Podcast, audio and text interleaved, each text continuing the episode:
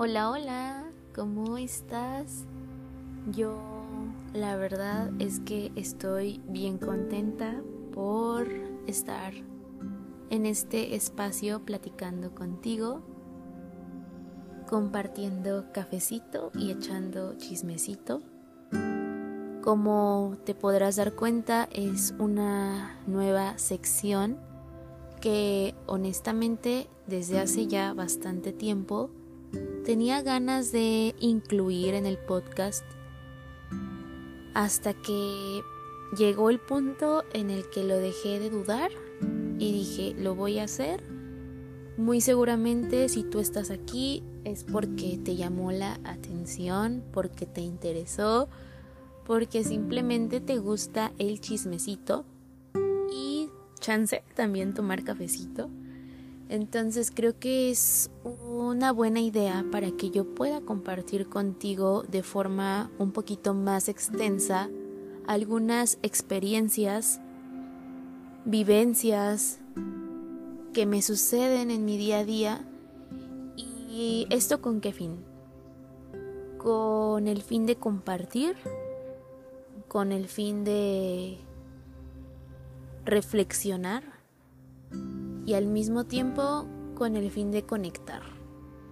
Principalmente esa es la razón por la cual quise comenzar esta nueva sección y te quiero invitar a que te involucres un poquito más y a que participes también.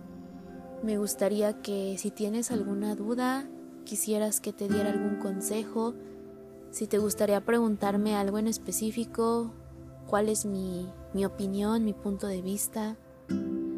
Mándame un mensajito al Instagram del podcast, arroba entre sorbos de café podcast. Y muy probablemente ese sea el próximo episodio de esta sección, porque definitivamente voy a necesitar tu ayuda, ya que no siempre me suceden eventos inusuales que ameriten una plática extensa y larga. Pero, ¿qué crees? En este punto de mi vida, en esta temporada, está sucediendo algo muy increíble y es que me voy a casar, ¿puedes creerlo? Me voy a casar em, hace una semana, el 29 de julio, fue mi cena de compromiso, fue la entrega del anillo y quiero compartirte cómo he estado viviendo todo este proceso, toda esta etapa que ha sido bellísima. Yo la verdad es que no tenía expectativas de cómo iba a ser. Lo único que sabía era que iba a ser algo muy diferente.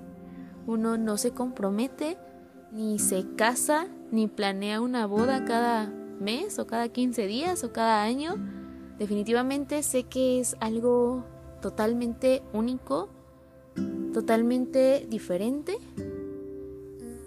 y que hacer, bien sincera, un poquito abrumador. Pero te voy a dar un poquito de contexto, ¿va que va? Poquito, poquito nada más porque quiero compartir detalle a detalle, obviamente con con mi prometido, que es Carlitos, y también quiero que él participe en contar este proceso que ambos estamos viviendo. Así que bueno, ahorita yo estoy solita, pero queremos compartir un video de YouTube un poquito más extenso platicando los dos. En este momento yo te voy a dar un pequeño contexto. Así que agárrate, prepárate tu cafecito, tu tecito, lo que sea que estés haciendo y vamos a chismear. Resulta que hace un año, un año y seis meses, yo me mudé a León, León, Guanajuato, porque yo estaba en mi penúltimo año de la carrera de medicina y ese penúltimo año involucraba tener que hacer algo que se llama internado médico de pregrado. Entonces, en este año yo iba a estar prácticamente viviendo en el hospital. Resulta que mi promedio no fue muy favorecedor para que yo pudiera escoger un hospital en mi estado, que es Puebla. Así que, pues ni modo, tuve que elegir otra opción y pues me fui a León porque ahí tengo familia. Yo me mudo en enero del 2022 y mi mundo se me vino abajo totalmente catastrófica la situación. Era algo a lo que me resistía, me resistí y me resistiré. Definitivamente podría yo describir la temporada de mi año de internado como una de las peores que he vivido. Si no es que la peor, bueno, no, no es la peor porque sí tengo una muy fuerte en mi vida o varias, pero es una de las peores. Pero definitivamente necesaria para mi formación académica y profesional. Yo sabía que tenía un inicio y tenía un fin y que al concluir el año iba a regresarme a mi estado a continuar con mi vida normal. Entonces yo realmente la pasaba muy mal. Me aparté de mi familia, mi familia pues de aquí de, mi, de mi, ciudad, eh, me aparté de Carlitos, me aparté de mis amigos, eh, me aparté de mi espacio personal, de mi casa, de mi cuarto. Y tuve que comenzar desde cero, por así decirlo. Entonces yo empecé a entrar como en un estado de negación muy fuerte, en el que Carlitos y toda mi familia formó parte importante para que yo pudiera día a día salir adelante y echarle ganas a la vida porque realmente me costaba un montón echarle ganas. Un día yo me levanté de una larga siesta que tuve por la tarde y lo primero que hacía siempre para animarme, porque lo único que quería hacer era dormir, eh, me levantaba y agarraba el celular y le hablaba por videollamada a Carlitos, ¿no? Ese día yo le hablé, fue un 9 de enero, y me contestó y yo estaba llorando. Yo estaba llorando, llorando, llorando, llorando. Le dije que ya no podía más. Y solo llevaba nueve días. Nueve días porque mi internado había comenzado el primero de enero y eso fue nueve de enero, ¿no? Le dije, ya no puedo más, en verdad no voy a poder. Llevo nueve días y siento que llevo toda una vida aquí. Me faltan más de 360 días. ¿Y cómo le voy a hacer? Necesito ayuda, necesito orientación, necesito fuerza de voluntad, necesito una motivación. Y en ese momento Carlitos me dijo, vamos a casarnos. Yo le dije, sí, sí, sí, sí quiero casarme contigo. Él estaba por videollamada. Y le dije, sí, sí quiero. Me dijo, vamos a casarnos, vamos a hacer el compromiso de estar juntos, de estar unidos, de ser un equipo, de ser compañeros de vida. Ay, nada más lo recuerdo y, y se me quiebra un poquito la voz, la verdad. Y yo le dije, pero ¿cómo nos vamos a casar si no tenemos dinero ahorrado para una boda, para una ceremonia, para una fiesta? Y después, al minuto, llegamos a la conclusión de que no necesitábamos ese dinero en ese momento porque el casamiento más que una fiesta, más que los invitados, más que el vestido de novia, es un compromiso. Un compromiso con tu pareja de formar un equipo para toda la vida.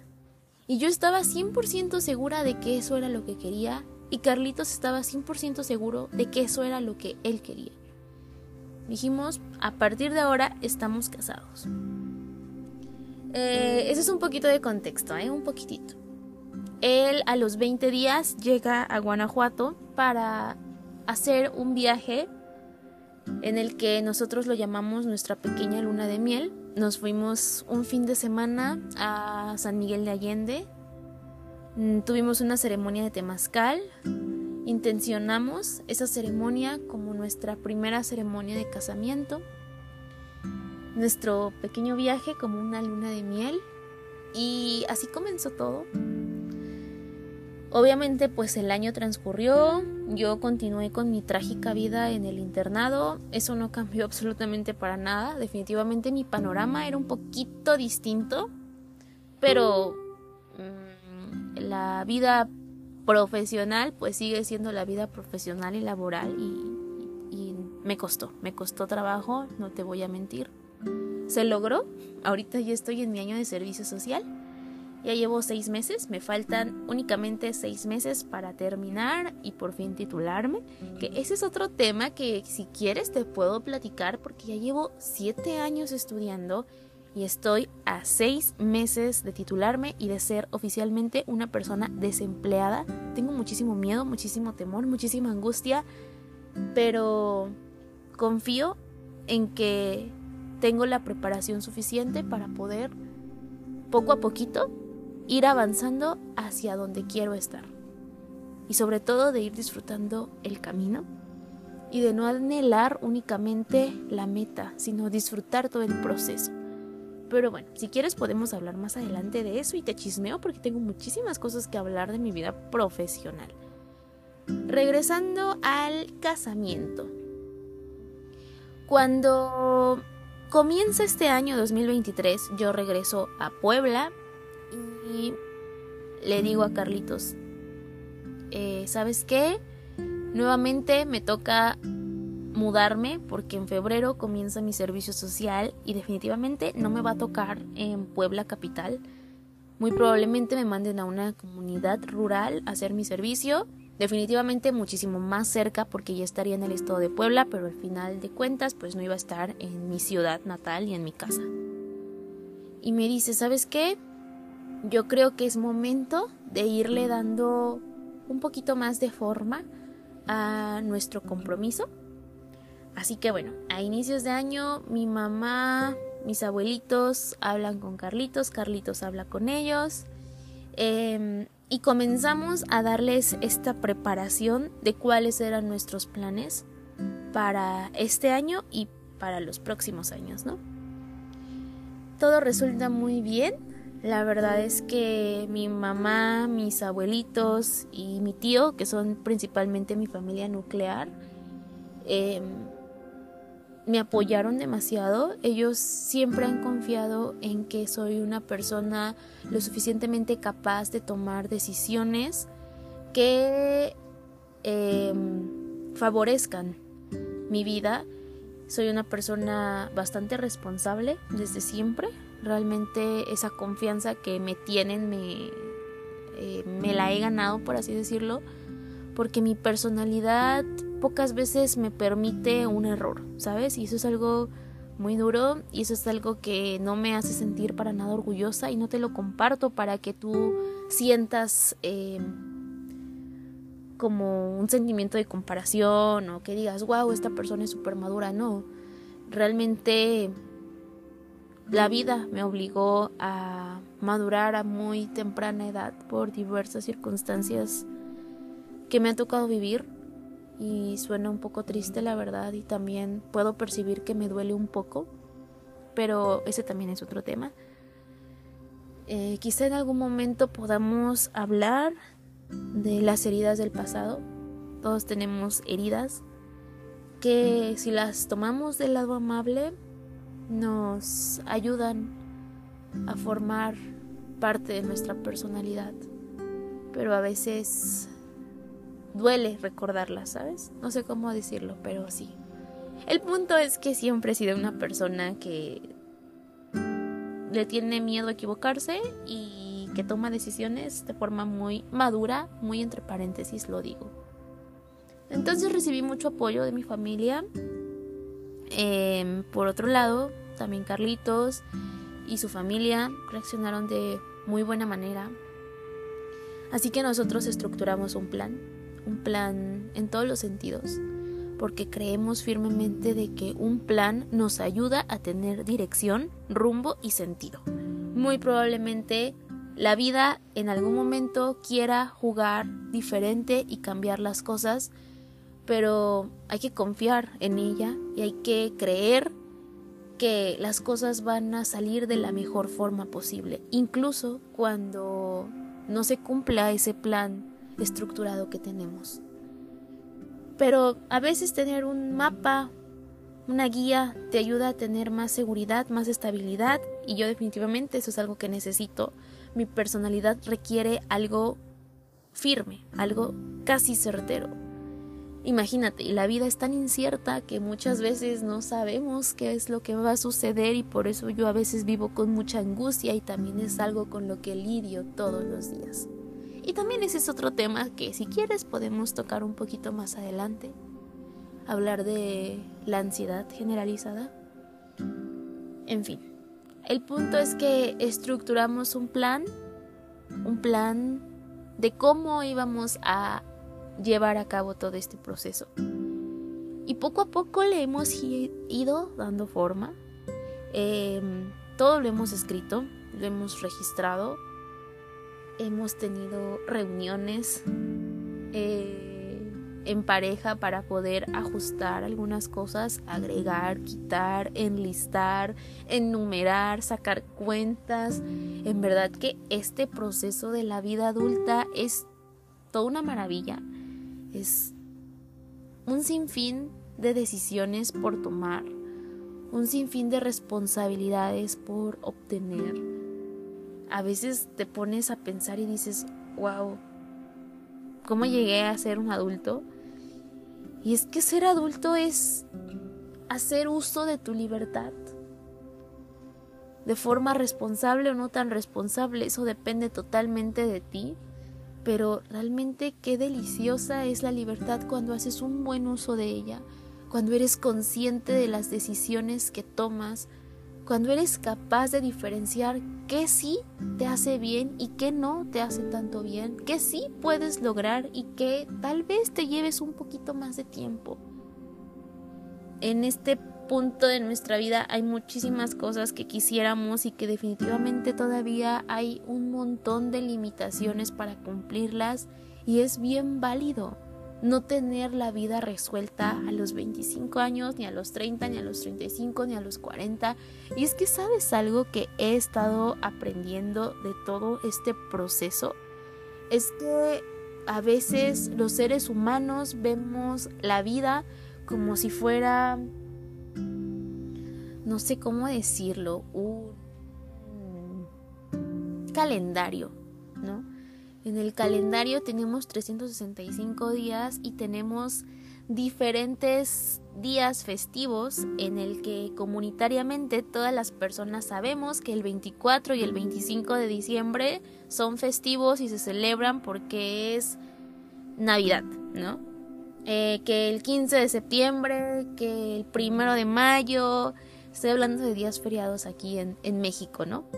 Pero tenemos un calendario y por eso nos regimos, ¿no? Vacaciones, este pago de quincena y a veces las personas creemos que todos los seres humanos tenemos que tener un calendario de nuestras vidas.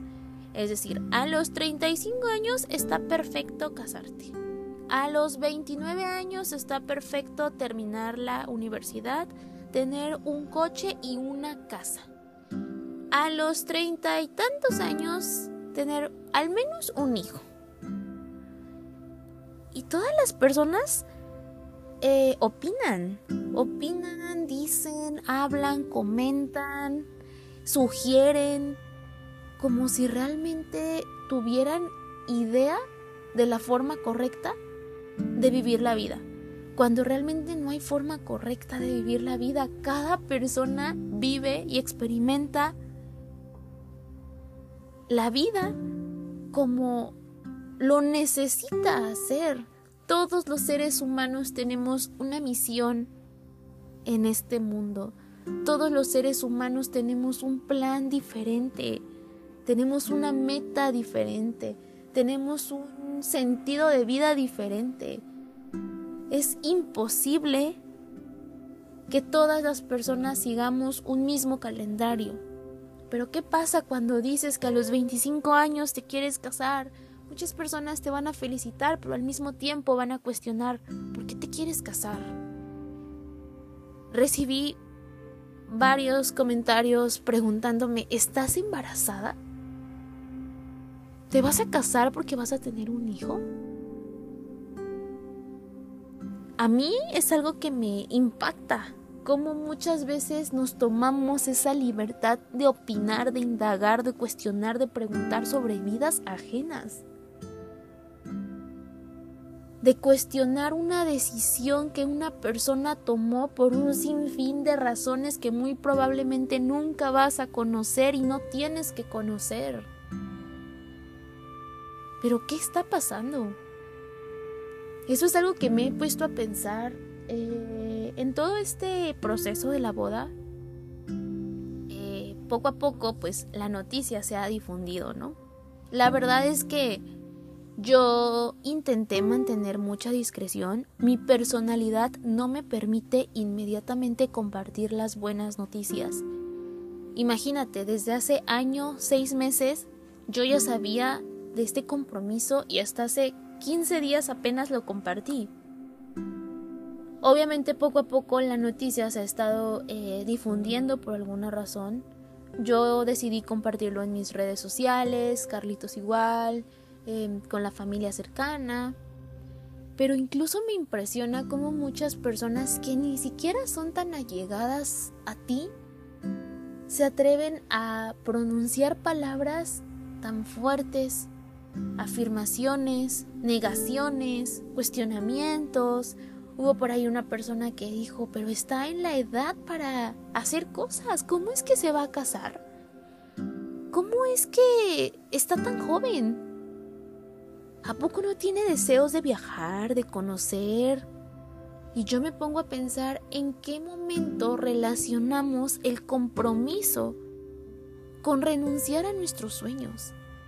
Y es que actualmente la gente le tiene temor al compromiso y no solamente hablo del compromiso de pareja, hablo del compromiso con lo que quieres. Nos da pereza, cumplir una meta. Desistimos a mitad. ¿Por qué? Porque qué flojera comprometerse, sea lo que sea que quieras. Yo ahorita tengo muchos compromisos. Tengo el compromiso de mi boda. Tengo el compromiso de pasar un examen de titulación. Tengo el compromiso de ahorrar para una boda. Y no sabes cuánto cuesta muchas veces tomar la decisión de estudiar todos los días al menos dos horas. Pero sé que aprendiendo a posponer la recompensa inmediata voy a obtener resultados a largo plazo. Sé que si yo me esfuerzo cada noche en estudiar mis dos horas, el día que llegue el examen de titulación muy probablemente lo voy a pasar. Tal vez tú digas, bueno, sí, te vas a titular, pero vas a ser desempleada, ¿no? Como lo que te dije yo al inicio. Pero eso me va a acercar a donde quiero estar. Yo más adelante tengo el proyecto de hacer la residencia en psiquiatría y no puedo comenzar ese proceso si yo no me titulo. Pero es que, ¿qué pasa? Queremos resultados inmediatos. Queremos un amor inmediato. No queremos esperar, no aprendemos a esperar. Queremos todo ya, rápido, sin tener que aguantar un tiempo determinado Queremos vivir con nuestra pareja sin importar si nos casamos o si no nos casamos. Y no estoy aquí para juzgar ni señalar las decisiones que tomes. Definitivamente no. A lo que yo voy es a todo esto que he ido reflexionando conforme se ha presentado este proceso, ¿sabes? Entonces esta persona muy abiertamente dijo que, que si no tenía yo metas o si no tenía yo sueños, como si el casarse fuera un una condena, ¿no? Bien dicen que cada persona habla según su experiencia de vida. Yo digo, bueno, si no tienes nada bueno que decir, no nos quites la oportunidad de ese bello silencio. Pero es que hay personas que no se toman el tiempo de pausar, de aplicar un filtro para sus palabras y simplemente lo dicen. ¿Y sabes qué es lo peor? Que no puedes responder de la forma que quisieras y lo único que tienes que hacer es callarte. Y eso es algo que a mí me frustra mucho y que muy probablemente por eso te estoy externando a ti y probablemente ya lo externé a otras personas que digo, no inventes, a mí me hubiera gustado contestar, bueno, tú tienes tanta edad y no te has casado, no tienes una casa, no tienes un coche, no tienes ni un perro que te ladre. ¿Y acaso yo te estoy señalando? Es más, ni me interesa hacerlo, ni me interesa saber las razones por las cuales tú no has hecho esas cosas en tu vida. Pero ¿por qué a ti sí te interesa tanto señalarme, juzgarme, criticarme? ¿Con qué autoridad moral vamos y le decimos a las personas que está bien, que está mal? Y eso es algo que he estado aprendiendo en este transcurso. Eh, me llama mucho la atención como un sinfín de veces también vemos el matrimonio como si fuera una salvación, como si llegara esa persona especial a rescatarte, a hacerte más feliz, a completarte. Igual es un discurso que no tolero. Si tú estás tomando la decisión de compartir tu vida con otra persona, no es para que te complete, es para que juntos los dos, completos, formen un equipo, un equipo grande en el que día a día se apoyen, se hagan mejores personas, se admiren, crezcan. Otro discurso que también me ha llegado es, ¿y qué van a hacer? ¿Cómo van a comenzar si no tienen nada? Eso es muy abrumador. Definitivamente yo soy consciente de que tengo 25 años y no tengo nada. Me gustaría y me encantaría tener un coche. Me gustaría y me encantaría tener la libertad financiera para ir a comer a donde se me antoja o ir e invitar a mi gente a su restaurante favorito, pero no puedo ahorita, no tengo las herramientas, no tengo la capacidad financiera para solventarlo. Pero ¿qué creen? Estoy en un proceso de preparación en el que confío en que todo lo que he estudiado está valiendo la pena. Ni siquiera me atrevo a decir a que valdrá la pena en un futuro, porque ahorita está valiendo la pena. Lo que hoy estoy haciendo, lo que hice en un pasado y lo que haré en un futuro, valdrá la pena. Por eso tengo un plan, tengo un plan. Pero qué Qué tedioso y qué pereza explicarle eso a todas las personas que no merecen una explicación. Incluso si se las diera, muy probablemente buscarían otro pretexto, buscarían otro problema. Y bueno, es algo con lo que aprendes a lidiar y con lo que no tendríamos que lidiar porque es una situación bastante incómoda. Pero tristemente, no todas las personas ven el mundo y la vida como uno. Creo que hay algo amable en eso. También puedes tomarte un ratito para reflexionar.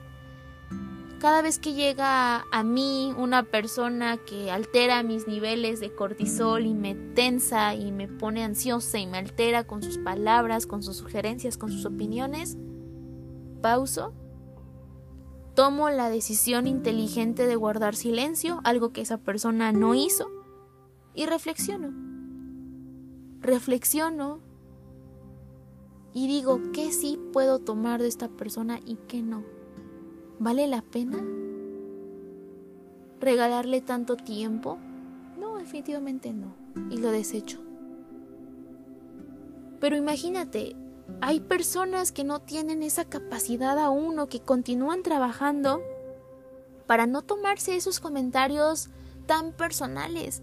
Y realmente impactas con ese comentario de ¿Y por qué te vas a casar si todavía eres muy joven? ¿A poco no, no querías viajar? Es algo que me dicen mucho. He recibido comentarios acerca de, yo no te veía como una persona casada, yo te veía como una persona libre. Yo me pongo a pensar y digo, ah, caray, entonces ahora que me voy a casar, ¿soy una persona enjaulada o, o cómo? Y es este concepto erróneo que tenemos de matrimonio. Este concepto erróneo que tenemos de que compartir nuestra vida con alguien es renunciar a nuestra libertad. Y yo sé que compartiendo mi vida con mi pareja, con mi esposo, voy a tener todavía aún más libertad. Es que comenzando con que tenemos una idea equivocada de lo que es libertad. La libertad muchas veces la asociamos a un sinfín de placeres instantáneos. Asociamos que la libertad es algo inmediato, algo rápido, algo instantáneo, que necesitamos sentirnos libres para sentirnos vivos. Y eso no es la libertad, no desde mi perspectiva, ni desde mi forma de ver la vida. Y no sabes las ganas que me han dado de contestar eso, pero te digo, qué pereza. ¿Realmente vale la pena interrumpir el bello silencio? No. Entonces, bueno, este es el proceso que he estado viviendo. Definitivamente han sido muchísimos comentarios más buenos en comparación de los no tan buenos. Y día a día se aprende de esto. A veces las personas me meten un poco de angustia y de temor, como el hecho de que construir un hogar es un poco complicado, eh, comenzar desde cero, cómo le van a hacer, en dónde vas a trabajar, como que te llenan de dudas totalmente necesarias, pero que yo ya me he planteado y que probablemente todavía no tenga las respuestas de todo. Es imposible tener todas las respuestas, porque incluso cuando crees que tienes todas las respuestas, cambian las preguntas. Yo creo que algo bien importante es entender que hay que vivir un día a la vez, con calma, con pausa, con confianza en que si la vida quiere, será. Y qué bello vivir así. Es placentero confiar, creer, soñar, tener una esperanza, tener una ilusión. No permitas que ninguna persona destruya esa ilusión, esa esperanza. Gracias por escucharme. Gracias por eh, estar aquí. Mi intención de esta nueva sección es precisamente compartirte un poquito de mi vida y al mismo tiempo compartirte un poquito de reflexión. Espero que algo se te haya quedado, espero que hayas coincidido conmigo y si no, también es súper válido. Yo no espero que lo que diga sea aprobado por todas las personas que me escuchan. Simplemente espero que te haga un poquito de ruido, incluso que me compartas tu opinión. Honestamente, em, te quiero hablar desde el corazón. Soy una persona muy, muy, muy contenta, muy feliz, muy plena, muy satisfecha. A mis 25 años soy una mujer que si yo me muriera mañana, yo me iría feliz, ¿sabes? Me iría feliz por todo lo que he hecho, por todo lo que he vivido, por todo lo que mis ojos han conocido, por todo lo que he probado, por todo lo que he olido, por cómo he amado a cada persona de mi vida. Me iría tranquila porque la decisión que día a día tomo me acerca a donde quiero estar mañana. Porque soy una persona que no le hace daño a nadie, porque soy una persona que intenta ser mejor día a día porque soy una persona que está preparada para ser una buena esposa, una buena compañera. Te podría decir que en este momento de mi vida no estoy preparada para ser madre, y lo sé. Tal vez en dos años tampoco, ni siquiera es un tal vez, en dos años tampoco lo estaré, pero sé en qué tiempo. Y eso es lo que admiro de mí, que sé reconocer que sé tomarme el tiempo de cuestionarme, de pausar. Y sé que muchas veces el matrimonio puede sonar un poquito tormentoso, un poquito angustiante, incluso un poquito desalentador, ¿no? He escuchado un sinfín de comentarios que las personas dicen, es que cuando te casas todo cambia. Es que todos cambiamos, todos los días cambiamos. No somos la misma persona que fuimos ayer. Y mañana no seremos la misma persona que hoy somos. Por eso sufrimos tanto, porque esperamos a que todo permanezca estático, a que nada cambie, a que nada evolucione. El amor también evoluciona, pero no precisamente tiene que evolucionar para mal, ni para conflictos, ni para un divorcio. Eso depende mucho de cómo tú individualmente como persona estás evolucionando. Y si los dos en equipo se toman el tiempo de pausar, de frenar, de cuestionarse cómo estamos avanzando, cómo estamos remando, las cosas irán bien. Cualquier tipo de relación se construye. No nace de la noche a la mañana.